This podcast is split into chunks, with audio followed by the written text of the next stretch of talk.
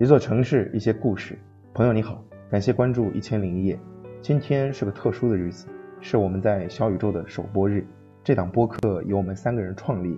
那现在给大家认个脸，我是大伟，我是小张，我是朱总。我们今天就是给大家带来的第一个城市是安徽的省会合肥啊。当然了，我我我这句话后面可能会受到另外两位朋友的这个质疑啊。安徽的省会它到底是不是合肥啊？这个我们放在后面再说啊。那么我们首先给大家聊一聊我们跟合肥之间的一些故事啊。就我们三个人跟合肥或多或少都是有一点关系的啊。那么就从我开始吧。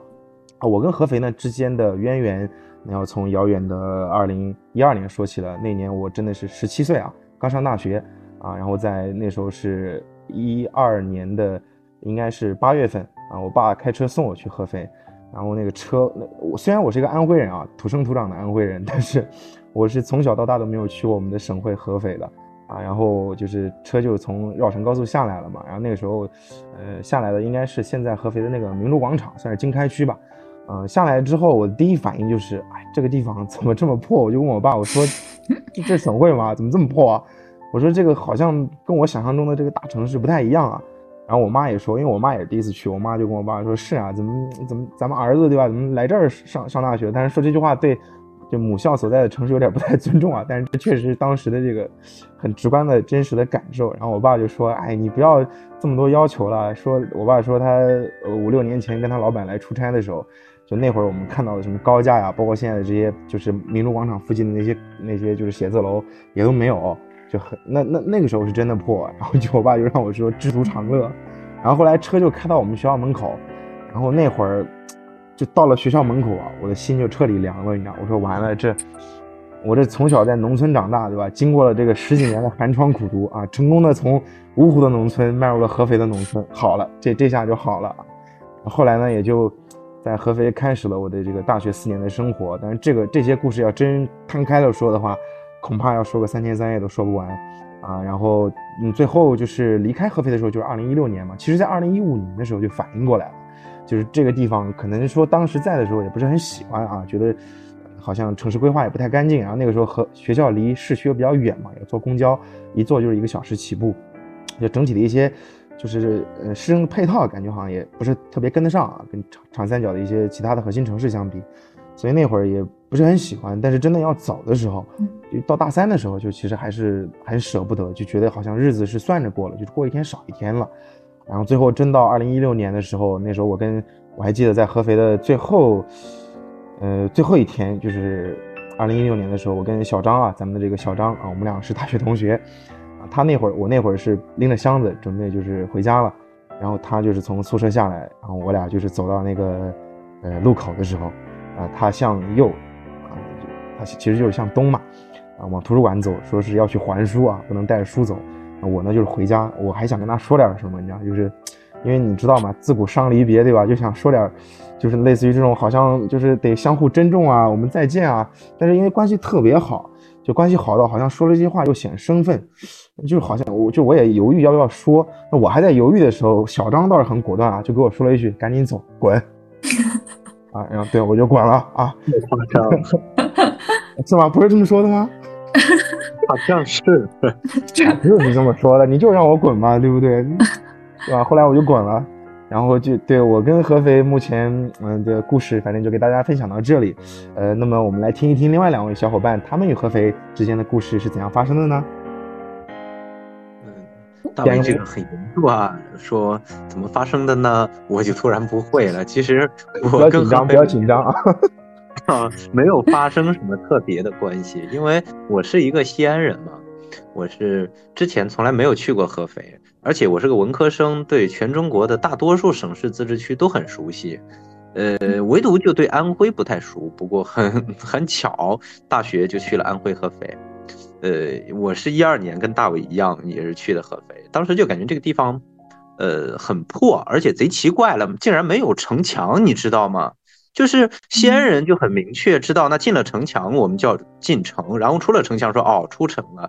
那个地方完全没有城墙，我当时就很不理解，总是找不到进城的感觉。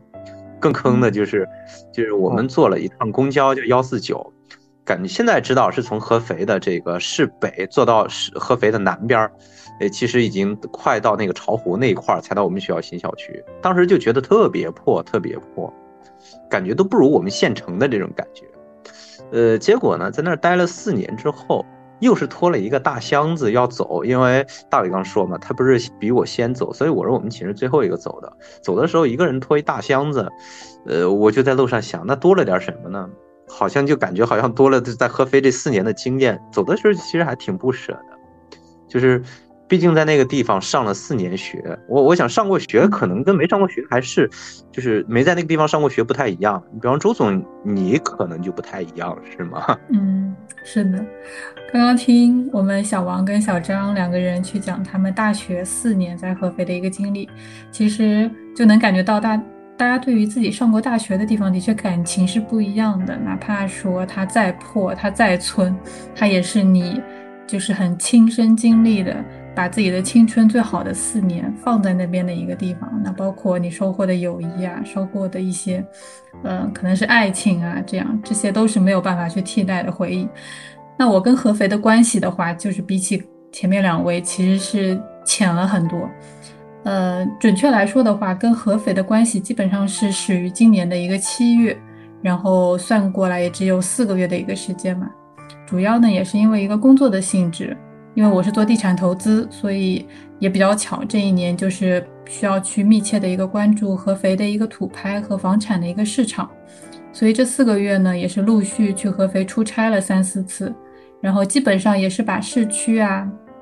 还有肥东、肥西去转了一圈，看了一看城市的一个界面，包括呃，像我的一个老本行，就是要看一下在售的一个楼盘和现在整体的一个房产形势的情况，然后也是跟大伟哥两个人一起。去合肥出了一趟差，然后两个人深夜的时候也是回了一趟小张跟小王他们安大的一个门口的一个小吃摊，看了一下现在整个校园外面一个小吃摊的一个情况啊，也看了一眼学校里的美女学妹啊，感叹了一下小王逝去的青春。是的，没错，那个那天，当时站在学校门口，我就想起那天夕阳下的奔跑，那是我逝去的青春啊。感觉你们好像深夜来访，要去我们安大做什么商务考察一样。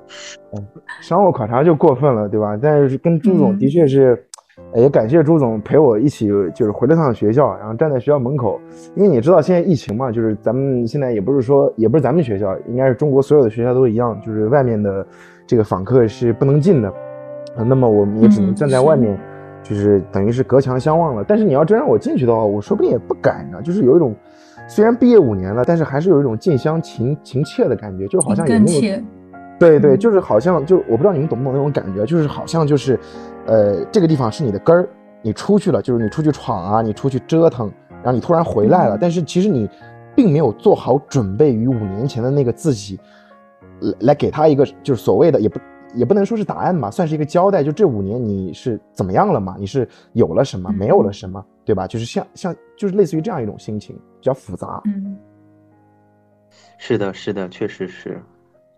哎，说其实说到这个肥东到肥西啊，这个朱总，我不知道你这个你你这现在也是在对合肥经营很深了啊。毕竟我跟小张在合肥四年，这至今也没跟合肥市的领导打过交道，对吧？你这不一样，你这短短几个月可是。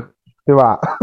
这个 我怎么突然从肥东就到肥西了？是要买一只老母鸡吗？哎，对，小张，你你懂我的点啊！我就是想说这句话。哎，朱总，去合肥有没有吃老乡鸡啊？老乡鸡是一定要吃的，因为这个的确是，呃，我在合肥待了这么久啊，就是感觉难得有一家让你感觉到不会出错的一家连锁店的选择。而且老乡鸡有一点是特别好，它对于我们差旅人士。是特别友好的，因为 对可以开发票，这个真的是对，真的是太那个了，太棒了。我听出来了，然后你就你就缺那三十块钱 是吧？对。哎，说到这个老乡鸡，这个价格是真的也不便宜，它基本上跟老娘舅也是一个同一个价位的。我感觉它的定位应该是一个品质商务套餐的一个定位吧。呃，其实说到这个老乡鸡吧，哎，我这么说好像是不是有点不太文明啊？哎，说到这个老。说到这个老乡鸡，呃，它其实之前原声叫合肥老叫肥西老母鸡，就最早那会儿我跟小张在合肥上学的时候，它的名字还不叫老乡鸡，叫肥叫肥西老母鸡，应该嗯小张，我记得应该没错的话，可能是咱们上大二那会儿，好像就改名字改成了叫老乡鸡，对吧？对的，就是宿总嘛，不是跟我们那个孙国正老师还一起就是谈笑风生嘛，对吧？对 对对，好像是是有这么回事儿。哎，说到这个，就咱们先不说吃啊，就是你说咱们在这个合肥待了这么长时间啊，其实我我到杭州来工作，很多同事问我在哪儿上学，我都说合肥，然后他们外地人对合肥不了解嘛，他们就会很就很奇怪，说合肥这个名字是怎么来的，然后还会有人说，哎，你们合肥以前不是叫泸州嘛，对吧？泸州包拯啊，嗯泸许嵩有一首歌叫《泸州月》啊，这个这个名字很好听，怎么后来就改成合肥了？就就是觉得这个名字好像不好听，是不是因为两个很胖的人就合在一起叫合肥？我我给别人讲说是我的大学是在合肥的，我一般刚开始我就觉得很正常嘛，我就会说我在合肥念书啊，后来我就不说了，为什么呢？就我一说人家就笑，你知道吗？就就是 好像他们就感觉到肥啊什么的，然后然后我就嗯，对不好听一样，我后来就说我在安徽上学，然后别人就更笑了，就是你你从西安跑到安徽，因为因为我好像很多人对安徽的感觉就是它是中部特别拉垮的一个省一样，但但我觉得这个嗯。好像也不太对，所以我就我这个人好奇心贼重，我就查了一查，就就发现好像就我们还对他有一点点是有点误解的，呃，因为。有的人说这个合肥是全中国改名失败的，就因为我正好在西安嘛，西安说是原原来叫长安，然后现在叫西安，嗯。说又改名失败，呃，然后我就想怎么有这么多改名失败的这种城市呢？然后我就查了一查，就发现其实没有，就就你你你们明白吧？就是贼好玩了，就不存在一个合肥改改名或者什么这种说法，它从来在历史上没有任何一个时期就叫过泸州这个名字。因为嗯合肥从秦朝那会儿开始，人家就叫这个名字。要说它古老，它应该说是中国最古老的地名之一了吧？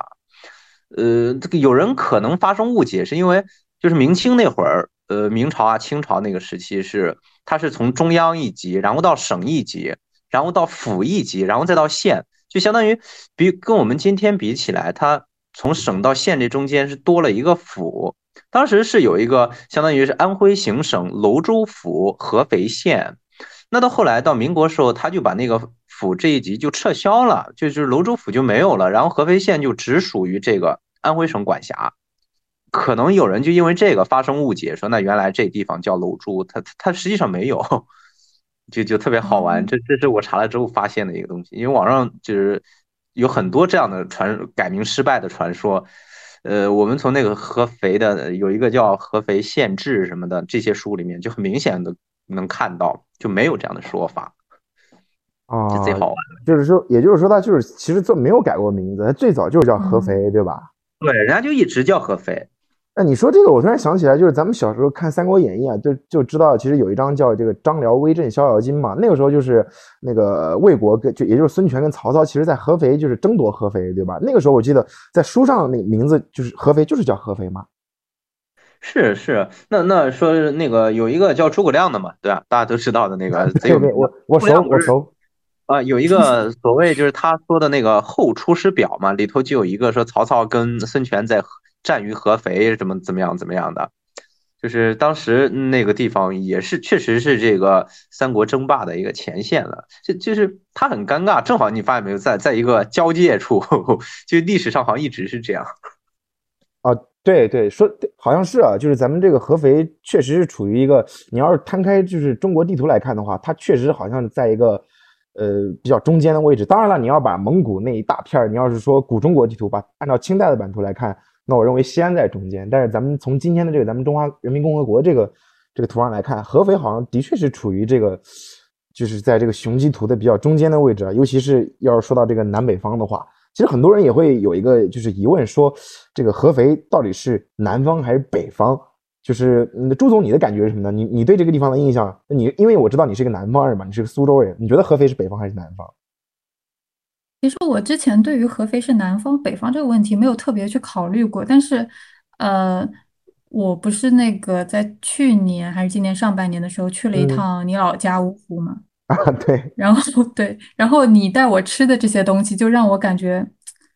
芜湖啊，然后这个地方是非常的南方特色，所以我一直觉得合肥，就我对整个安徽省整体的概念就是感觉它吃的呀这些，包括口味方面，其实跟南京这边也是比较相像的。啊，但是南京是南京的话，就是呃，它也是一个就是一一条长江，也是一个对南对，把京它划成两半的城市。嗯然后那如果是江江长江以南的，我们在这个印象流上就会很容易认为哎这是南方人。是江其实南是，对对对，就是所谓的江南水乡。其实就是要从地理上来说的话，呃，这个淮河跟秦岭算是咱们这个中国的这个南北方的地理分界线嘛。但是从嗯你要是这么说的话，其实合肥因为它是属于淮河以南的，那它肯定是属于南方地区。但你到这里来，其实你可你因为朱总你是去过合肥的啊，也去了很多次，你可以在这里吃到很多具有北方特色的东西，然后你会发现他们的呃很多，你会在这里发现很多徐州人、很多山东人，啊、很多嗯包括像河南人啊，那这些人肯定都是北方人了，对吧？就是你会发现这里的呃北方元素特别多，但主要是因为可能我觉得因为可能在地缘上有个关系，因为合肥最近的一个县啊叫长丰县，它离淮河其实只有三十公里不到。啊，就是最近的地方只有三十公里不到。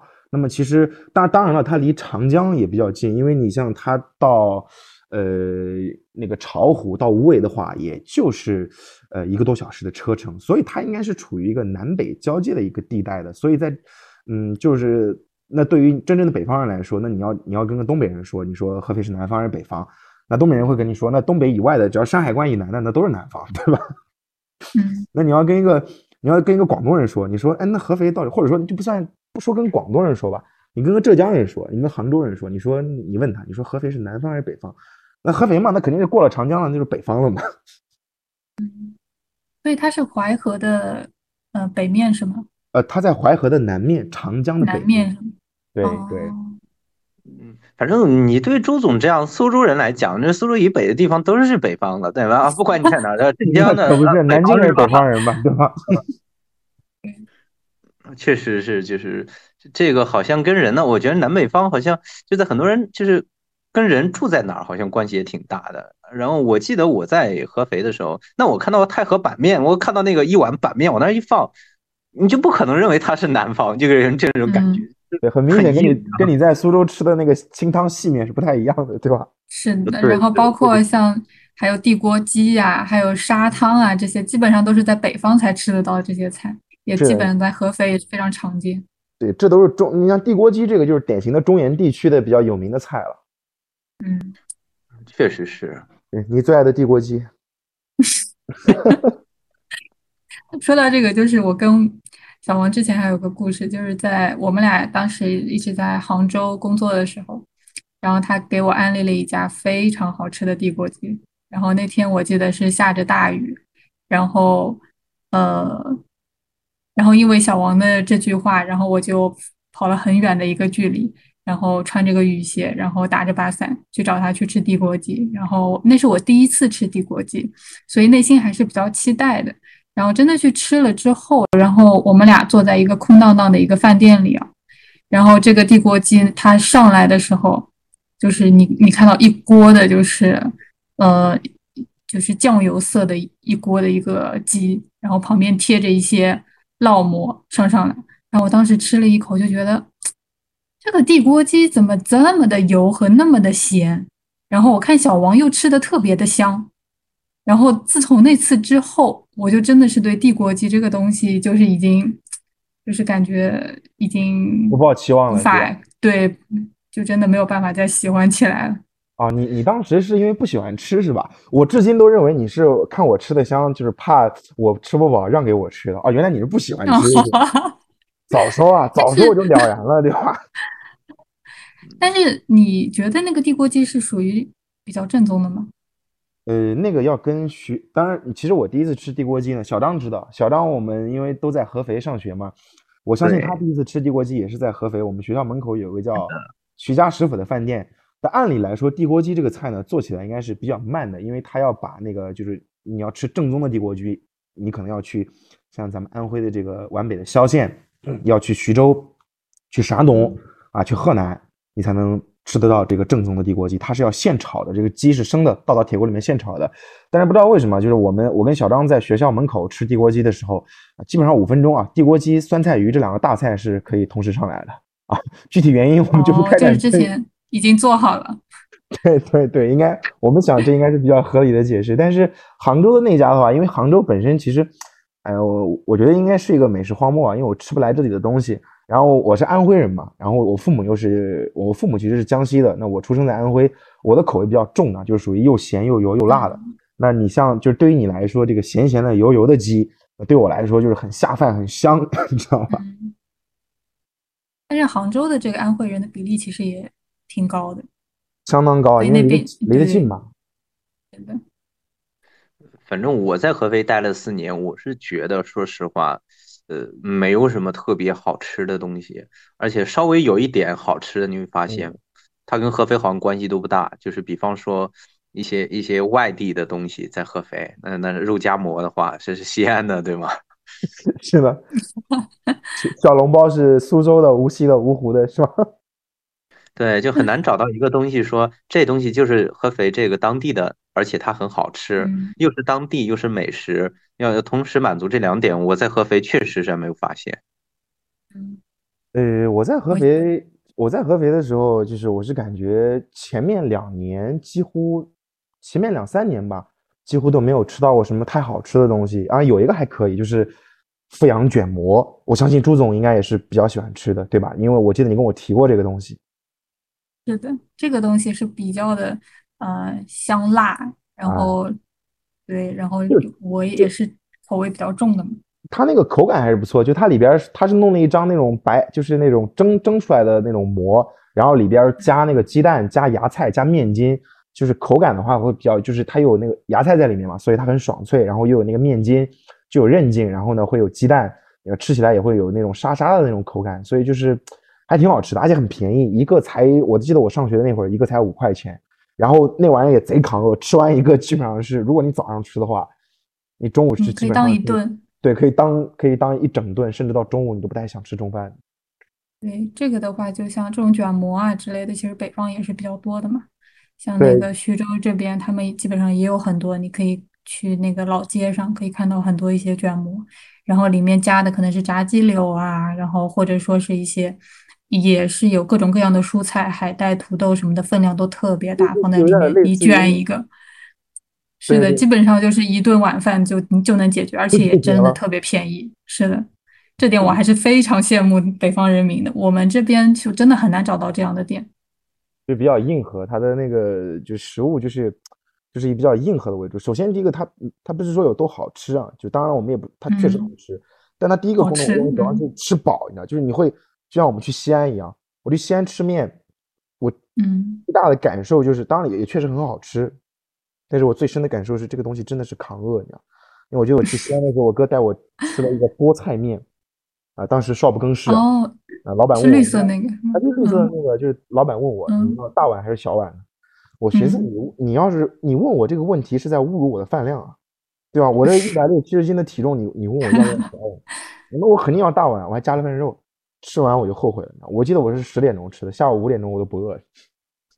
嗯，那个确实是非常顶饱，是真的话。嗯，好像北方都有这种特点，就是，嗯，它它是那种高那个糖水化合物的那种，是是不是？我想我们北方历史上比较冷，然后就需要吃一些这样的东西，然后就就补充热量，然后人的体能消耗也比较大，因为北方的这个。可能环境稍微要恶劣一点吧，要改造这种环境就需要费的劲儿更大了，对吧？所以就得吃多一点，就是可能劳动力比较多，需要这个碳，这个大量的主食就是碳水来补充体力。哎，说到其实西安，我觉得合肥跟西安在某个角度还挺像的，就是我们近年都会说这个单核城市嘛。然后西安的话，可能在陕西，也就是那除了榆林嘛，榆林是因为有煤矿，对吧？就是比较富裕。但从整个的城市影响力来说，尤其对于外地人来说，他可能一提到，啊，提到西安，当然是可能全世界都知道，因为西安这个太特殊了，对吧？历史太悠久了。但你像合肥的话，就是它可能在这个角度就很没有存在感，就是就就是我回到我刚才刚开始的那个问题，就是我说合肥是安徽的省会，然后当然了，那肯定是省会，对吧？但很多人会开玩笑说它不是安徽的省会，我不知道你有没有听到过这个说法啊？是的，是的那我可是太熟灰悉了。烬，是的，会 灰烬。啊，你们江苏隔壁江苏南京大哥受伤了啊！哦，江苏觉省会是我们苏州，谢谢。你看苏州人来了啊，安徽的省会得有 六六六七个，感觉。安徽的省会有六七个，我以为只有三个，你知道吗？那我先说说，我先跟你们说说我我我认为的这三个啊。然后呢，因为我这个芜湖人呢，就是熟知这个，如果对南京周边比较熟悉的话，肯定会知道芜湖这个城市。当然了，现在因为网络环境比较发达啊，我相信如果玩 B 站的这个小伙伴们都会知道“芜湖起飞”这句话，对吧？所以芜湖现在热度很高。嗯那么芜湖呢绷不住了，啊，绷不住了，芜湖起 绷不飞，住了绷不住了。对，安徽突然火了，对，突然火了啊！然后那个芜湖呢，因为这个它跟马鞍山呀，然后滁州啊、宣城的北边的那一部分离南京比较近，然后我们这个我们这这一带的，不管是吃喝还是说这个民风啊，这个风俗，还有这个语言，也就是方言，跟南京都非常像啊，所以而且距离也很近。你像从芜湖到南京的话，高铁只要半个小时，但是我从芜湖到合肥的高铁是要一个小时的，而且合肥跟芜湖之间啊，皖 A 跟皖 B 之间啊，第一大城市跟第二大城市之间通高铁，也就是两年不到的事情。一 但是跟南京是已经通了很久了，啊，是吧？通了。我念大学的时候就已经宁安高铁就已经通车了嘛，对吧，小张哈，你你那趟高铁你也是坐过的。那确实是。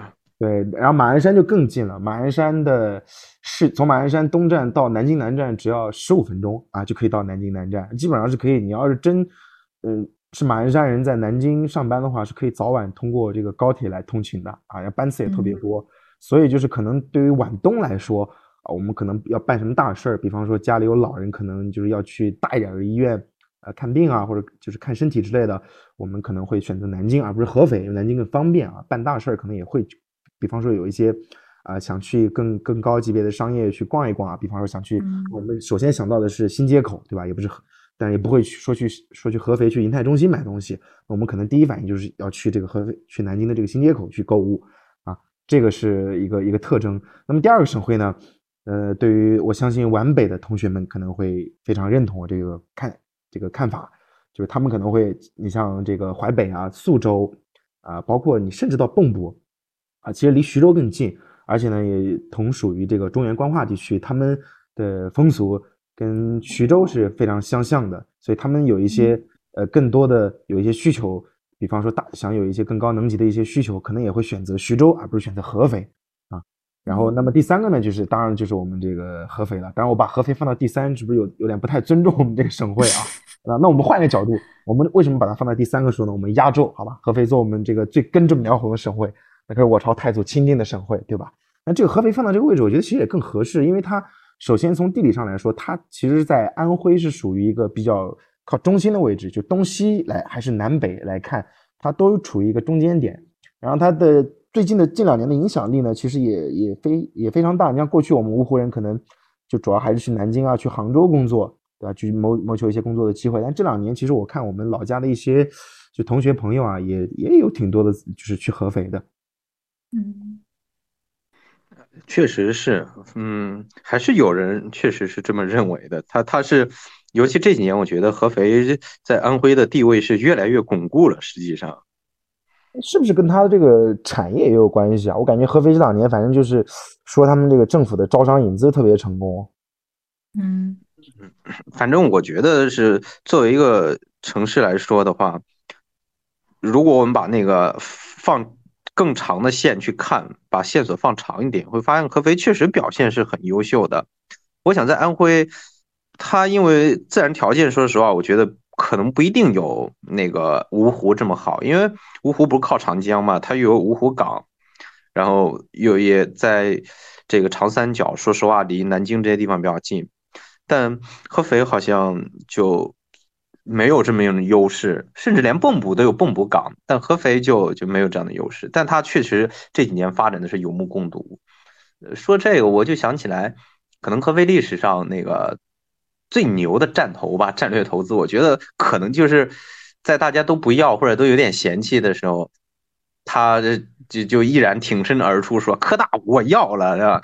我特别是我跟大伟在在合肥念书，我们俩就嗯特别知道，那科大确实是很硬核的，而且这几年我感觉科大好像就也确实在很火，就是什么呃那个以科大的那个教授那什么量子物理啊就很厉害，还有什么天体物理，对吧？空气动力学，对对，就就就就这些，就就觉得当时的那个情况就是，哎，我好像又又说到历史了，是吗？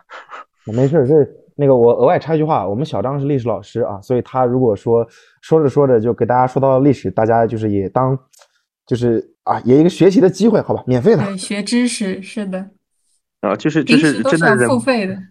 对，就忍是不住的，对，是好好忍受，平时都是要付费的，因为呃，一说到这些东西，好像很多我就因为我确实是教历史的嘛，就会历史的看，然后就发现它确实是很牛的，因为嗯。合肥我我刚才不是说它在历史上就是建国以后，呃，或者说建国以前吧，民国时候它是合肥县，只属于安徽省管，呃，它好像当时来说就跟其他县没有什么大的区别，呃，那是到建国以后。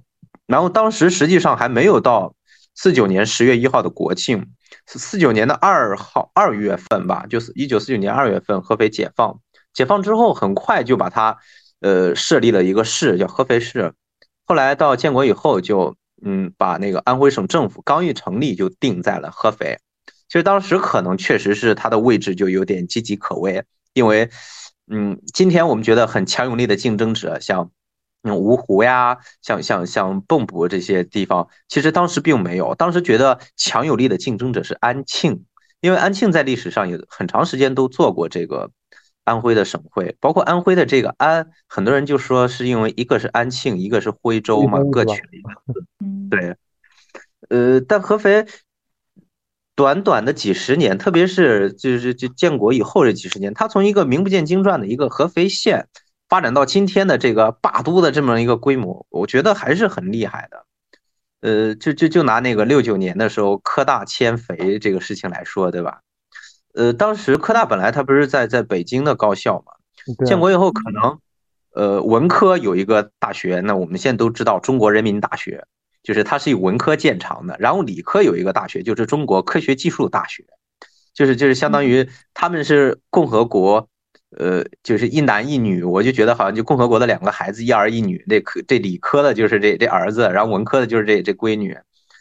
呃，就他们俩算是最根正苗红的。可是到六九年的时候，由于就是当时情况比较复杂，就是这儿子必须得把他下放到地方了，结果就贼贼好玩了。然后科大就满怀信心到全国各地去找，然后去去安徽。呃，先刚开始他还不就是没想到去安徽，刚开始说是去江苏。呃呃，那没成，然后又说去江西又没成，去湖南湖北，然后湖北不要，然后去河南，最好玩了，就河南他们看的也不是郑州啊或者开封这些城市，他们看的是南阳，就是在南阳一片野地里，对，然后然然后河南省的当时的领导就连这片野地都不愿意给他们，知道吗？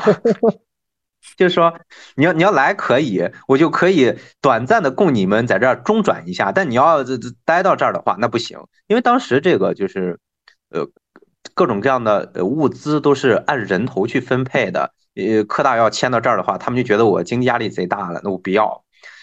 呃，这个时候就就就是没人要，就贼尴尬了，又必须得出来。嗯，那这这时候安徽这边合肥就说可以，你过来。然后决定了之后，合肥当时他准备自己弄一个学校，叫合肥师范学院。然后一听说科大要来，这学校也不弄了，直接学校当时就就就相当于解散掉，然后把学校原来的校舍啊各种各样的东西全部一股脑的给科大，就是对应该说是对他很好，就是在他落难的时候搭救了他。那看来这科大后来应该说对合肥的回报也是非常非常丰厚的，我觉得是这样。嗯，弄了个科大讯飞。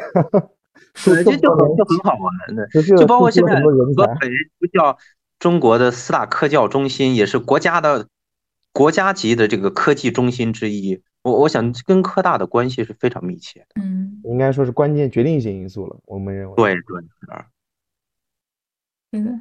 而且合肥的政府其实是一个，大家民间都说，其实合肥政府是一个投资银行，因为它这这几十年、这十几年以来吧，他做的这个呃投资非常成功的，真的是案例非常的多。包括像他在呃零七年的时候就已经以比较超前的眼光去引进了这个京东方嘛。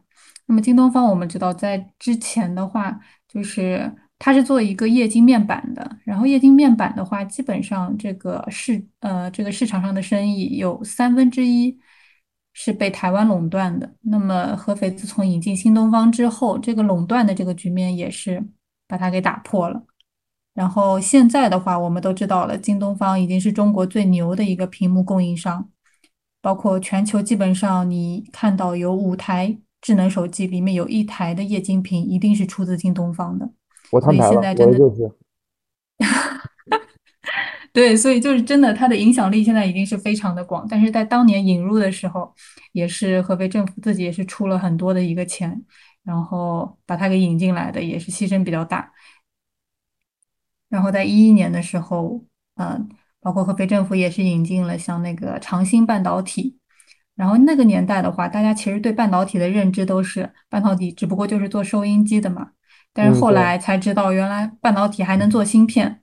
所以到贸易战打响的时候，然后芯片又成为了一个最大的一个风口，所以合肥政府就是又把这个成功的投资给引了过来。然后后面呢，就大家也都知道，像那个未来啊，在对，差应该是在一九年的时候，然后未来也是来了。当然了，未来现在还不能算说是成功的嘛。但是基本上，因为未来这个消息，像江淮啊、大众啊、国轩啊这些呃汽车品牌都已经抱团的去扎根合肥了。然后，所以说像那个安徽的新能源汽车，它的一个销量啊，在全国来说占比是非常高的，应该是有百分之十二、十三的这个一个一个样子。嗯，大伟应该也知道吧？就是合肥，我觉得它真的就是实业基础很好，还有很多像呃美菱冰箱，对吧？格力、美的，对，它这个，它这个说到这个，就是在 B，其实，在 BOE 之前的话，它其实还是在本土的话，是以以一个应该算是有两个比较知名的行业吧，一个产业，一个是汽车制造嘛，就这个也知道，就江淮汽车，呃，然后还有一个其实就是这个白色家电，但是这个白色家电的话，它本身是有几家本土品牌的，呃，你们是呃安徽省以外的人可能没有用过，但是我是一个，我我小时候我记得我们家是有一。有一台那个叫小天鹅的洗衣机的，那小天鹅就是合肥的本土品牌。然后还有呃，但是你像到呃两新世纪的时候，两两千年之后，它又是把那个承接了一个青岛的这个白色家电的一个转移，像呃格力啊、美的啊，都纷纷在合肥建厂，然后也是现在经开区的一个龙头的企业吧。就是其实咱们也去过，小张你是你应该也是去过的，呃，就是格力跟美的的园区那边。对对，去过。这个其实还是很厉害的，因为第一个是产值嘛，咱们就不说了，就是，呃，格力跟美的的这个地位，在这个白色家电当中的一个地位，咱们都知道。那第二个其实就是带动了一个人口的发展，就是因为第二制造业它是需要一个大量的人口，呃，来支撑的，所以它其实给合肥的这个就长期的发展也带来了人口嘛。嗯，是就它的这个城市基础，我觉得确实非常好，就是。有的城市它是那种比较虚的那种产业，但合肥的这个产业就很硬核，就是呃没有办法，对对对，你谁要学我一时半会儿学不到，嗯，就是它形而上的，它可以研究天体物理，什么空间啊、高能物理、量子力学什么的。那形而下的，我也做那个小天鹅洗衣机啊，我做的很好，就就觉得很厉害，确实是。再再接点地气的，我还能炸个串吃个地锅鸡，是吧？发展一下轻工轻工业，是吧？从从这个角度讲，就觉得，呃，它未来的发展趋势会会非常好，因为它掌握了未来就是那些量子力学啊、量子通信啊什么的，好像而且又又把握住了现在，就是包括汽车呀、白色家电呀，还有就是液晶面板啊，像这些就高科技技术比较强的这些呃工业啊什么的。哎，你要这么说，感觉好像是一个就是它过去。现在跟未来好像是联动的，但我过去跟现在之间的联动，我们已经是看到了，它已经是有现实的这个回报了。那么我相信，在这种就是良性的轨迹之下，它未来的这个发展应该也还是非常好的。嗯，是是，但是我觉得它的一个大问题就是合肥好像感觉，因为前一段时间不回了一趟合肥嘛，然后特别好玩，我我是坐了三次出租车，然后有三个出租车的师傅知道我是大学在合肥上，然后有五年没有回学回这边了，然后五年之后我回来，他们都说就别的东西基本上没什么变化，呃，如果说有变化的话就是房价，然后我觉得合肥好像确实房价好多次也上新闻了，就就感觉房价是不是比较高？你们俩这个应该比较发言权是吗？呃，是的，没错，就是合肥。呃，在一六年、一七年的时候，还是这个四小龙呢，对吧？合肥、苏州、厦门，还有个是谁来着？我忘了。就是房价上涨的一个四小龙，就涨幅前四的每一个，还被还上了热点的，然后后来也被点名了，跟苏州一起也是被调控了。然后这个朱总对合肥的这个房地产市场。啊，也比较熟悉啊，主要是因为最近因为工作的原因啊，也是密切的关注这个合肥的市场。然后你就是你觉得合在现在在合肥买房难吗？就如果说对于一个普通的，就是比方说刚上班两三年的这样一个这个学生来说，或者说就是一个普通的一个上班族来说，嗯嗯，合肥买房的话，其实合肥上车到底难不难呢？这个我要说，其实从我们普通老百姓的角度去说。是难，但是又不难。先说为什么它，嗯，呃，是不难的，因为其实合肥的一个购房资格还是比较友好的。因为你本地人的话，呃，应该是限购两套嘛，然后外地人一年社保你也是可以买房了，所以整体来说的话，这个呃购房资格是不难去成就的。那为什么又说其实合肥上车又是比较难的呢？一个就是刚刚像你们都提到，它这个房价攀升是比较明显的。那第二个就是它现在整体房产市场一个供应量也是在紧缩的。那么这个房价的话，的确其实跟大家认知的也差不多，像我们都认可的政务啊、滨湖啊、包括高新啊这三个区，基本上就是最受追捧，也是价格目前也是最高的一个地方嘛。那么政务呢，大家都知道房子。已经绝版了，然后整个政务区就是天鹅湖那边对吧？哈，对对，天鹅湖附近也是没有地皮开发的嘛，所以后续的话也是没有新房子可以买了。像现在挂牌的一些二手房，房价都是要突破四万的，所以这个门槛也是比较高的。当然了，现在也不是说就政务是房荒嘛，那整个合肥的房子其实都非常的紧俏。我们都知道，其实合肥呢，它。呃，你们知道合肥是往哪两个方向发展吗？就是东南西北。往西，这个是我的知识盲区了。我知道的是往西，嗯，我知道的是往往西是吧？西就是往高新那边是吗？嗯，对，往往西往滨湖，往高新，然后往南是往对，是的，是的，就是往西往南两个方向发展嘛。所以高新和滨湖呢，基本上就是政务之后，然后大家又比较看好的两片区域。像滨湖出来的盘，基本上呢，你去买房都是要靠实力，也要靠运气的。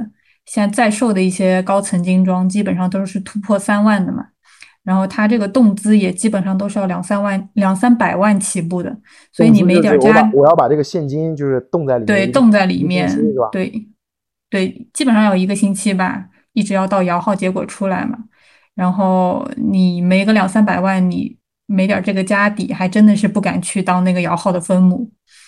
然后像高新呢，大家知道的，像蜀西湖那边算是最核心的板块嘛，它周边也没有什么新盘了。然后像那个前段时间推出来的这个龙湖光年项目啊，它这个中签率三四次开盘基本上也是节节的走低。然后最近的一次应该是，呃，我记得应该中签率在个位数吧。然后最近中签率就是，比方说我有这个房子有。呃，有一百套，然后有一千个人报，就是等于是百分那你中签率就是百分之十，对，十个人里面只有一个人才能买得到。是的，你要是夸张的这就很火了。是的，是的。然后最近像高新区还来了个新政嘛，就是呃百分之三十的房源给无房户，然后百分之三十的房源还要给高新产业的一些职工，剩下百分之四十才能给像我们这些非无房户。去摇号，所以基本上高新的热度你就可以想见一斑。也就是我有钱也不一定买得着，对吧？是的，所以基本上非刚需客户想在高新上车的话，已经是难上加难了。然后像其他热门板块，大家都知道经开区啊、庐阳区啊、蜀山区，其实都挺不错的。但是我觉得大家应该有感觉到，这几个区基本上在卖的项目也是寥寥无几，反倒是在今年这种。整个呃市八区都基本上没有什么项目的情况下，新站已经是逆势飞扬了。因为它这个价格啊，像一万四到一万六之间的这个价格，在整个市九区来说，基本上属于合肥最低的一个价格了嘛。所以它在今年大家都没什么房子卖的时候，这个不被大家看好的一个北面的一个板块，反而去收波收割了一波的一个刚需客户。但是其实我觉得，不知道你们有没有去过新站啊？我个人感觉新站其实也没有就是大家说的那么差嘛。基本上，因为它这个京东方产业也是实打实落在那边了，然后国家的定位也是放在那儿，然后像后期一些地铁啊、学校啊、配套啊，基本上也都在做填空题。所以我觉得买了新站的人也没啥可纠结的。就朱总这个是站在一个很理性的这个房地产从业者，并且是站在一个嗯呃外地人的，就如果你要在合肥买房的话，那你肯定就是新合肥人嘛。你站在这个角度去分析，是我我是认同你一个看法的。那你可能对于小张，你其实你在合肥待过四年，你你应该有一点合，就如果你要是在合肥买房，你可能就是那种新合肥人的感觉不会那么强烈，就是因为你在合肥积淀了这个四年的认知，就是你会觉得。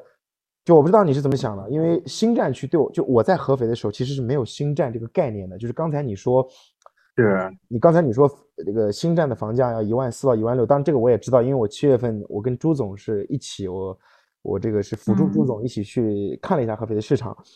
呃，我其实是早有耳闻，这个新站已经是一万四的价格了。但是当我真的去这个咱们同行的项目上去踩盘的时候，我的心情是。十分不能平静的，因为为什么呢？你刚刚提到的这个政务区，啊，我当年在合肥上学的时候，就我还不说一二年，我就说我快毕业的时候，呃，一六年的时候，那时候我在安徽的一家本土房企叫安徽之地实习，他的那个办公楼呢，就就在政务区的最核心，就在安徽电视台的那个南边儿，哎，安徽之地，那会儿。就你现在所说的这些二手房要卖到四万以上的这些房子，当时也就是一万四、一万五的价格，贵点就是华润那个凯旋门嘛，当时也就是卖个一万八。但你你现在是五年了，五年之后你跟我说一万四，我只能买新站了。新站对于我是什么概念？我在合肥上学的时候没有新站这个概念，我只有瑶海区。瑶海区在我的印象当中就是火车站，老。很破，这个小张是非常有印象的，对吧？我们是的，从合肥老火车站下来，对吧？一下来，对吧？就会有很多阿姨拦着问你，小伙子，啊，不要瞎说啊，不要瞎说。我说的是问你要不要住宿，要不要热水，你你啊，对吧？这怎么又想说？以为是小伙子要不要吃饭？Sorry，Sorry，是是这个事儿是吧？啊，那没事儿，那没事儿。对对对，对我我当时是我对于瑶海的认知是这个认知，我就觉得就每次我从家。那个时候就是芜湖到合肥也没有高铁，我只能坐绿皮车到合肥站下，然后就是我要在瑶海要坐一个半小时的公交车回咱们学校。嗯，那个时候我就是想，每次一上火车我就不想在瑶海区多待一分钟。然后我觉得，我 虽然我们学校也很破，但最起码那是我的，算是我的一个窝，你知道，就我不想待在一个我没有关系的很破的地方。但现在，那新站是什么概念呢？新站就是比瑶海更破，就是它在瑶海的北边，你知道。叫新战区，然后我觉得这个地方跟我，你你要那个时候跟我说，你不能说这个地方，你不能说比瑶海更破。对它其实现在你过去它是荒，对，只是荒而已，不是破，是的，它是荒，对，它是瑶海是破，新站是没有，对吧？就你可以期待这个新站需要想象，对你需要一点想象力，没错。就就是这个样子，然后，然后你说你刚刚说这个滨湖区的房价啊，我其实也非常深有感触，因为为什么呢？就是我们学校离滨湖呢不是特别近，但也不是特别远。我去那边做过兼职啊，但是然后是什么兼职呢？就是那个时候，呃，现在那个板块在滨湖应该算是非常成熟的板块了，就是融创贸那边，就是启动区嘛。然后那边有个项目叫怀矿东方蓝海啊，现在已经是二手房了，已经交付了。然后我同学呢，也是在今年买了买了一套二手房，应该是两万六的价格啊，但是还不是近期买，近期买肯定肯定更贵了，估计要三万了。对，三万多了。对，应该要三万多了。他是年初的时候买的，就是好像哎不对，是不是年初？是去年年底之前买的，就是在行情上来之前那一波买的，就还算运气比较好。但是我一六年是去那个项目做过兼职的，做什么兼职呢？就因为那个时候冰湖概念也很火嘛，然后那个房那时候房价才九千多，不到一万一点，然后就是也很多投资客去排队去买房，但是他们就是因为那个时候还没有现在这种公证摇号嘛，那个时候其实就是自己去排队，然后也可以就是所以有很多人他就不愿意自己去排，他就请托嘛。那我那个时候是个穷学生啊，对吧？我就去排队了。那我就怎么排队呢？我就带了个小马扎啊，约上了我的几个，那我们我们班上也有几个同学一起去，我们就带了一副扑克啊。那个时候手机上也没有也没有这么先进，没有什么王者荣耀可以玩，对吧？那个时候就是很朴素的一些娱乐方式，我们就穿了个带了个外套，带水果，带根水果，带了点瓜子，就去东方蓝蓝海门口去排队去了，坐那儿坐了一夜，然后早上是六点钟回来排一夜啊，晚上是九点钟去。然后一夜下来是给五百块钱啊，这五百块钱可珍贵了。当时拿着这五百块钱，真是哦，那不少嘞啊！真是长使英雄泪满襟啊啊！拿着这五百块钱，本来想做点大事，正好这个小张跟我另外一个同同学说要去吃饭，我说那就拿着这个钱去吃饭吧，好吧？就这一顿饭吃了四百多，好难呀，是吗？对，但是也可以看出来我的性格的，这么辛苦的兼职啊，吃饭说吃就吃了的。不差钱，活在当下，活在当下。所以你当时是排队，是给别人排队是吗？那我还能自己排队吗？啊，我要我，你怎么没点投资眼光？当年就一狠心，一咬牙就买了呢？朱总，哎，真的是，我我我想。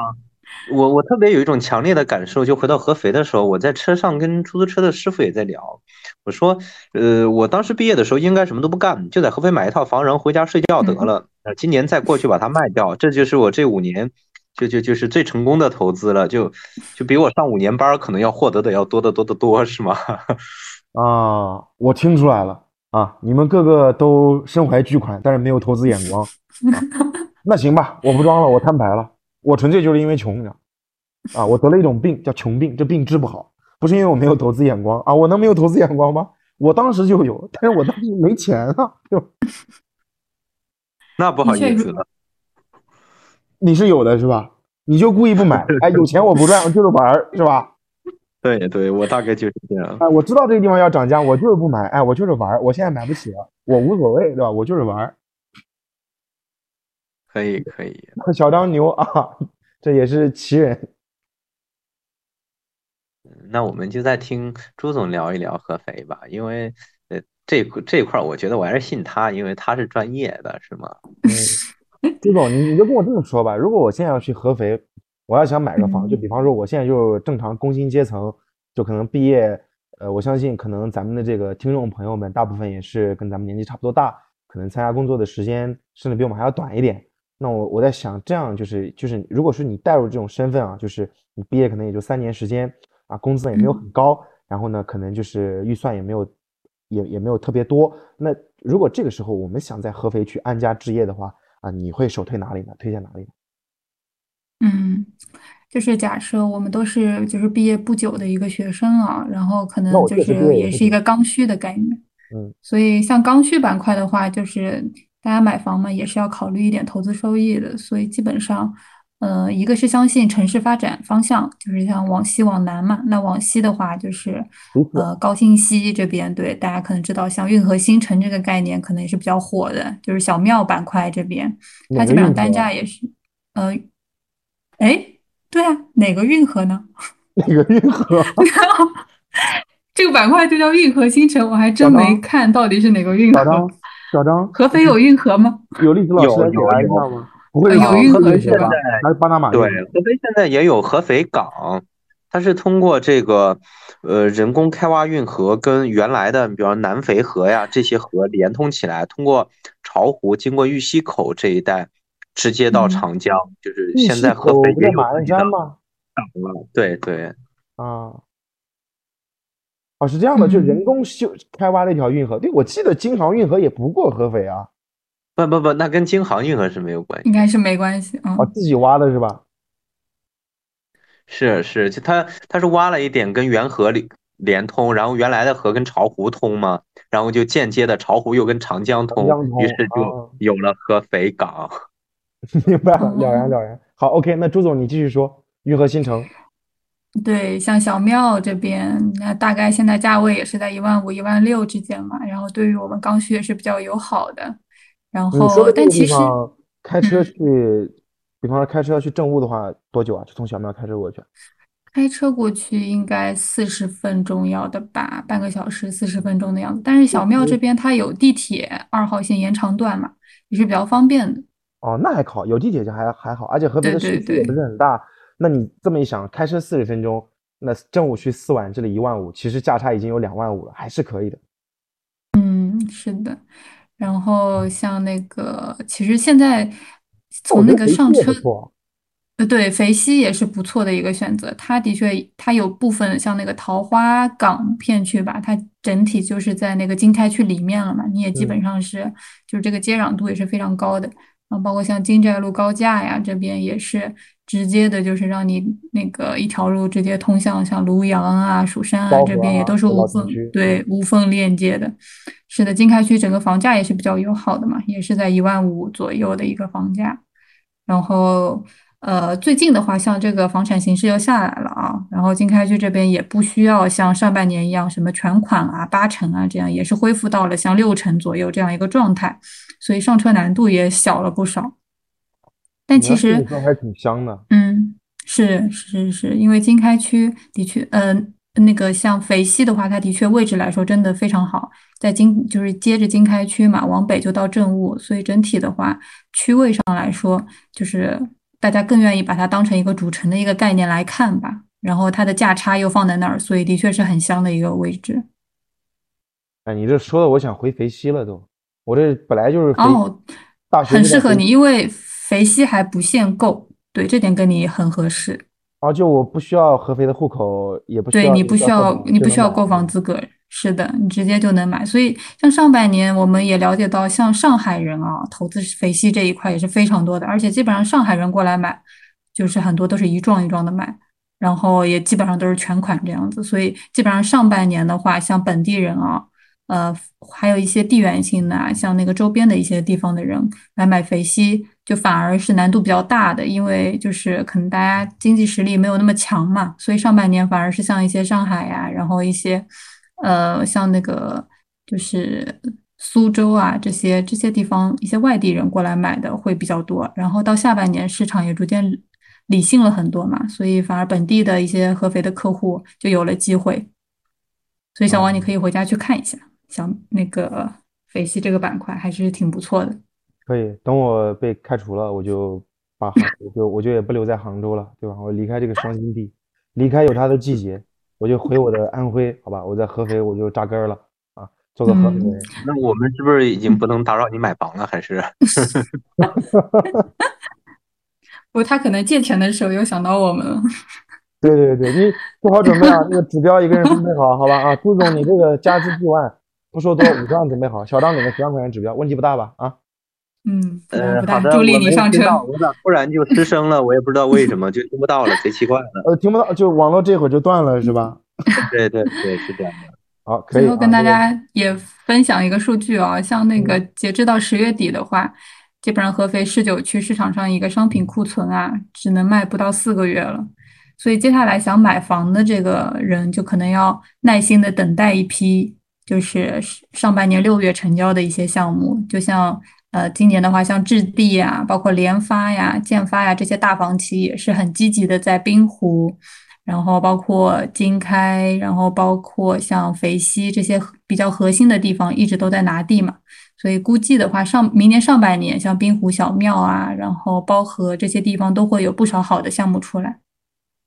嗯，呀，大伟，那你要加油了，这就很紧张了啊。那我还是是的，好，那个我。等我开除了，我就回去，好吧？我这 估计也是失业在即了。嗯，好。哎，我们我们我我们时间也差不多。嗯啊，这样子的吗？不再聊一聊了？最后可以聊一下你们，因为你们两个是在那个安徽大学上的学嘛。然后我还是对安徽整体的一个高校一个就是体系还是蛮感兴趣的。就是像合肥这边，像科大呀，然后河工大呀，安徽大学，这些都是比较有名的一些高校嘛。所以整体来说，你们这三个学校，还有包括其他的一些我可能不太了解的一些高校啊，有没有什么就是比较有趣的一些，就是相爱相杀的关系可以分享分享？那那太有了，我们可以讲，全中国最第一的排名第一的大学就是安徽大学，这个是毫无疑问的。我想大家也都明白这个。呃，但当然了，就是我我认同啊。呃，对我们确实都是认同的。我想，因为因为我们学校学生都知道这个，就是我们不可能不是以实力啊，我们是以这个首字母开头的，我们是 A H U。你看一看北大都不是这样的，它是 B 开头的，所以我们是第一名。就是啊，对，你在学信网上你要搜，或者说你现在在一切需要这个实名学历认证的网站，你搜你你只要搜大学，如果按字母排名，第一个必然是安徽大学。呃，我在我们在这个角度，我们是全中国排名第一啊，注意，毋庸置疑啊。那河工大是怎样一个学校？实实际上就是不开玩笑的说啊，不开玩笑的说，呃，我们在在合肥上学的人，我想可能都听过吧。大伟对这个可能就更有发言权了，就是我们叫学在科大，吃在工大，然后我爱在安大，对吧？啊，对这句话，这句话非常有名。这句话其实我大一的时候就听到过了。就是，呃，首先就是其实有很多这种语言梗然后。先说一个我们学校自己的，就是那会儿我大一的时候刚去，然后我们导生带我们开会，然后我们学校的校训是“至诚至坚，博学笃行”。然后呢，这个话一刚念出来，马上就是同届的就有同学里面在底下喊“至诚至坚，不学都行”。啊，当然不学肯定是不行的，对吧？我们不建议大家这么做，我们建议大家还是要好好学习一下。那么接下刚才张旭说的这句话呢，其实也在合肥的高校界里面算是流传的比较广的。那么我给大家稍微解释一下，为什么学在科大呢？因为科科大首先是当然这个它的这个学术史学术啊，当然是毋庸置疑的，而且里面有很多的天才少年。我朱总应该是知道的，就是你在省外你应该都知道的，因我相信全中国的学生都知道科大有个叫少年班。对吧？这个也是享誉全国的。你要是谁家孩子上了科大少年班，那基本上属于神童级别，对吧？然后当然了，也他们正常的这个像就是参加这个浦东全日制高考的这这些学生也都非常厉害。我当时是因为我当时在安大就是呃就玩这个社团嘛，就是音乐协会，然后跟科大的一些呃学生也有过交流，确实给人感觉很很不一样，就是很特别，就感觉也不知道是因为可能是这种心理上的。这种所谓就是尊重，或者说崇拜也好，还是说就是交流之后的那种他们那种思路啊，他们的那种言谈举止，给你感觉就是他们很聪明啊，然后学术氛围也很好。因为我去过他们学校，呃，就是有一说一，他们的图书馆啊，包括他们的教室我都去过，呃，学学习的氛围非常好。就是在这个呃校园里面也很少看到，呃，学生在就是当然你说打球啊，正常的这些体育活动肯定有，但是就是。给你感觉这里好像不是一个爱玩的地方。那为什么吃在科吃在工大呢？因为工大的南区啊，也就是我们学校这个翡翠湖对面的那个校区，他们的食堂非常好吃，也很便宜。那么我在合肥呢，可能也吃过将近不说几十个吧，但是最起码两位数学校的食堂是有的。那工大的南区的食堂确实很好吃，就是属于那种呃你吃了还想再去的那种食堂啊，非常好吃。啊，所以就吃在工大也也很便宜嘛。那为什么爱在安大呢？对吧？那个这个我们就交给小张来说，好吧？为什么爱在安大呀？其实，那那我想可能就是因为我们安大的所有同学都非常有爱心吧，应该是这样，是吗？是，你就不说真话是吧？啊，这个是真相吗？啊，你你这么宝贵的时间，你就不能跟跟这个听众朋友们说一说这个真相吗？真的是这样的吗？呃。这跟翡翠湖有没有关系？呃，真相可能应该是，呃，我当时并没有意识到这样的事情，只有等我毕业了很长时间之后，我逐渐意识到确实是这样的。这不是一句夸张的话。呃，别的不说，那我们学校首先从男女比例上来说非常均衡，大约女生比男生略微多一点点，一点点，就是多的那个量刚刚好，而且，呃。特别是我前段时间回了一次学校，我我站在那个校门外看到很多学妹，我才发现是的，我们学校确实是盛产美女的，它真是这样。你你这个刚刚好指的是什么？指的是某些男生可以同时拥有两个女朋友吗？呃，那就就要看你怎么理解就各凭本事了，是啊。我们我们不建议这么做，好吧？我们不建议这么做。我我们不仅可以在实现就是校内的，然后男女恋爱什么的，那我们还可以帮一帮工大呀、科大呀这些直男们，对吧？啊，这个你说到这个就来气啊，对吧？你说这个每到周末，这工大的这个男生们就穿过翡翠湖到我们学校来约妹子，这个真的是对吧？就很过分啊。嗯，但是我说实话，就我们不说这个，就说一点就就是现实的，如果有有那个要报志愿，或者是呃不还不太知道自己想上哪个大学的同学，确确实实是可以考虑我们学校的，因为我们学校我觉得是全中国性价比最高的学校之一。大伟也是非常知道的，因为因为咱们班就有很多同学后来很顺利的保研去科大。我觉得，特别是对于理科的同学来讲，这是一个非常非常好的一个就是学习的路径。然后，如果你就是高中阶段你觉得不是非常满意，那你考一个就排名六十的二幺幺也就可以了，对吧？然后只要你正常学，后来就可以去科大，呃，这样的学校。就是我们学校保研科大还是非常多。我们都排名六十了吗？我一直我们排，我一直以为我们排名一百六呢。那那那二幺幺只有一百零几所啊，或者一百一十所左右的样子。我们排一百六也不现实，对吧？对啊，啊，那行吧，那那还那还确实还可以。但小张刚刚说的没错，就确实我们当时在，但我摊牌了啊，我是我没有说高中考差了来我们学校，那是对自己的不尊重，那是对母校的不尊重。我确实是正常发挥啊，也就上了咱们这个学校。啊，你要说多好呢？比前面的这些九八五学校，那你说在排名上肯定，我不说在这个实力上，当然在排名上肯定比不过的。但你要说从这个性价比上来说，确实是很高的。因为我认识一些，就是高中确实成绩很好，后来在大学里面也是崭露头角，包括他们的这些同学的大学也都非常好。然后他们在我们学校，也就是这种正常学习，可能比一般正常学习要努力那么一点儿，或者说努力一些。然后后来就如愿的上保研，就不是考研，是保研，上了像科大这样。非常好的，或者说像了上了像厦大呀，我认识的也有上厦大的、上川大的，甚至上南大的这样一些同学啊，都有。嗯，那可能特别是由于大家都在合肥，所以我们保研科大是有某一种就是比较特别的优势吧？就相对于其他跟安大在同一档次的其他二幺幺高校来说，我们保研科大是是比他们可能要容易一些。感觉好像就这一点其实是很兄弟学校了，对吧？对对，是这样的。你们学校比较优势的专业是有哪些？英语吗？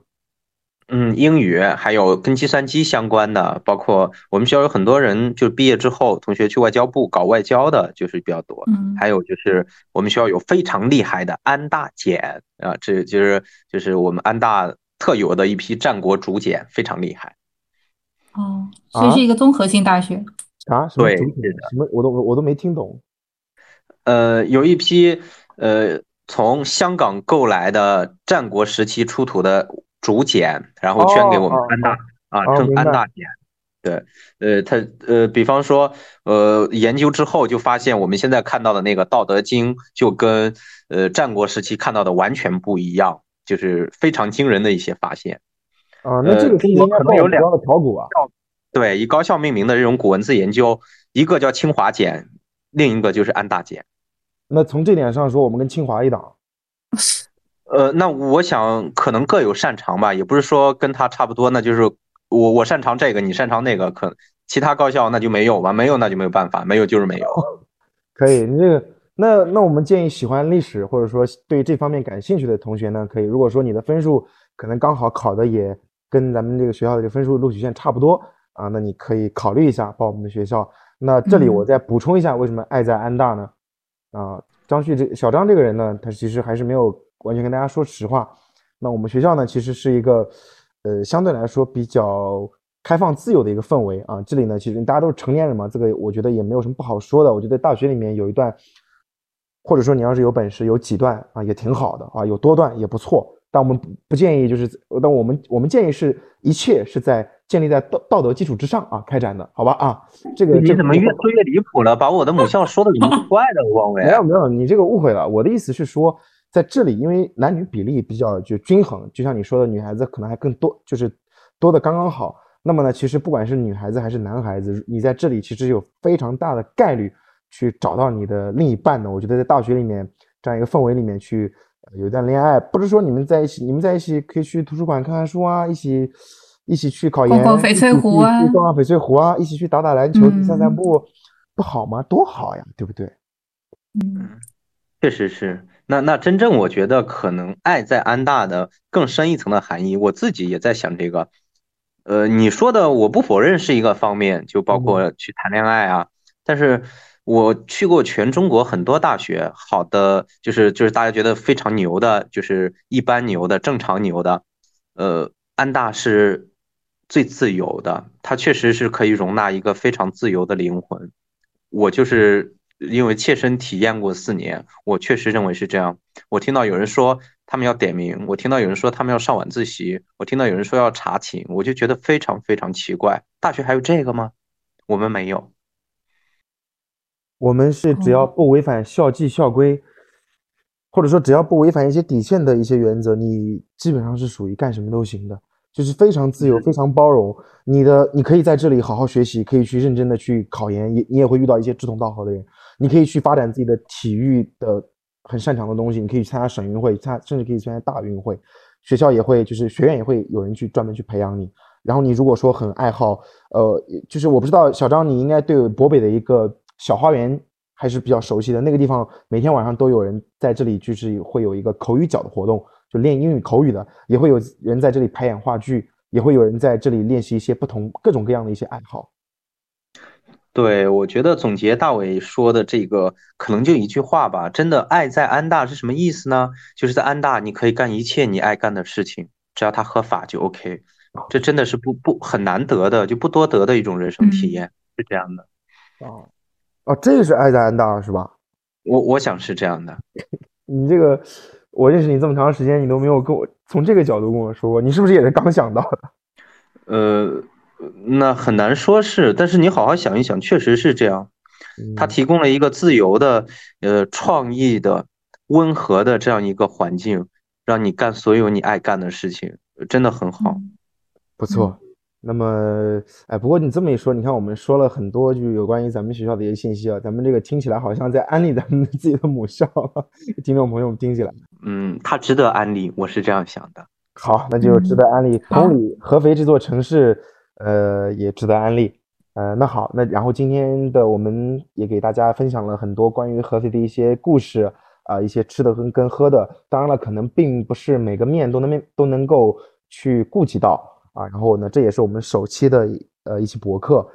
好，然后今天我们的呃博客就到这里结束了啊。那么在结束之前呢，我们其实还会给大家呃来预告下一期我们要给大家讲的这座城市。呃，朱总，要不给大家透露一下，小小的放个彩蛋？嗯，下一期这个城市的话呢，位于我们。整个国家的一个 一个边境城市，然后气候非常的宜人，然后这边的一个呃花卉啊，然后包括自然风光啊，是非常的一个全国闻名的，也是一个非常著名的一个旅游城市。小张再补充一下，小张再补充一下，是不是再补充？我感觉大家都要猜出来了。那我只说一句，这是一座叫春的城市。我怀疑你，我怀疑你在什么什么，但是我没有证据啊。好，快乐的时光总是如此短暂，到了说再见的时候了。今天的节目到这儿就结束了，期待下次再见，拜拜，拜拜。